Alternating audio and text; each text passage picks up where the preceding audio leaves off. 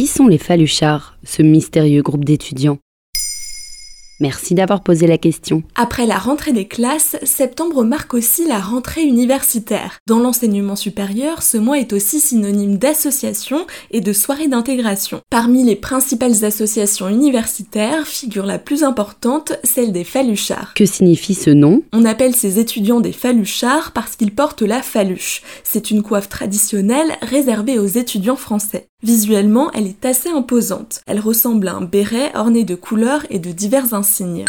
Mais ça date de quand? La faluche a été instaurée en 1888. Cette année-là, une délégation estudiantine française s'est rendue à Bologne, en Italie, pour une rencontre festive entre les étudiants de plusieurs pays voisins. Les tenues très réussies des Italiens ont obligé les Français à se choisir un signe distinctif, le béret en velours agrémenté d'accessoires. C'est en 1890 que la faluche a officiellement été acceptée lors du centenaire de l'université de Montpellier. Elle a été surnommée le béret des étudiants. La faluche a connu un grand succès pendant plusieurs décennies jusqu'à être célébrée lors d'une semaine spéciale à l'aube de la Seconde Guerre mondiale. Son utilisation a commencé à décliner dans les années 60 et surtout dans les années 70 parce que le mouvement étudiant est devenu très politique. Un élément contraire à la faluche qui se veut apolitique et aconfessionnel. Mais aujourd'hui, on ne parle plus de Faluchard. La faluche reste célébrée lors d'un congrès annuel. Les couleurs et les insignes dépendent toujours de la filière et parfois même aussi de la région.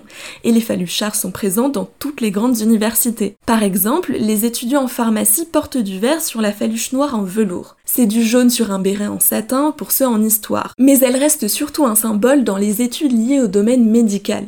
Récemment, la tradition de la faluche a connu plusieurs critiques. Chaque faluchard a une marraine ou un parrain présent lors du baptême. Ce rite reste secret à l'image d'autres nombreux mystères liés à cette organisation qui ne dispose d'aucun statut officiel. Séverine, une étudiante, avait évoqué ce moment à Mademoiselle dans un article de 2015. Il faut que ce soit la surprise pour l'impétrant qui se fait falucher, sachant que le but, c'est qu'il s'en souvienne de façon positive. Chez nous, ça se passe sur une soirée, il y a quelques épreuves, on va te demander d'apprendre des chansons et de connaître le code de la faluche. Il y a aussi une notion de respect des aînés et de leur communauté où tous se considèrent comme des frères et sœurs, un groupe qui reste souvent en lien au-delà des études. La faluche n'a donc pas une bonne réputation. Derrière la tradition se cachent aussi des soirées où l'alcool et les défis de bizutage sont monnaie courante.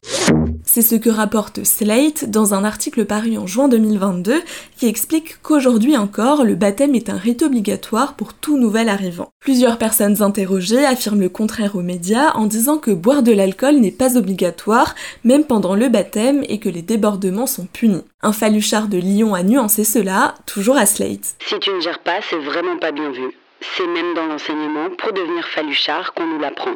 Il fait ici référence à la façon dont il faut savoir tenir l'alcool en se rapportant au cas d'une étudiante ayant perdu sa faluche pendant un an après avoir fait un coma éthylique. Si des témoignages anonymes ont parfois été relayés, les faluchards gardent encore majoritairement les activités de leur rassemblement bien secrètes. Voilà qui sont les faluchards.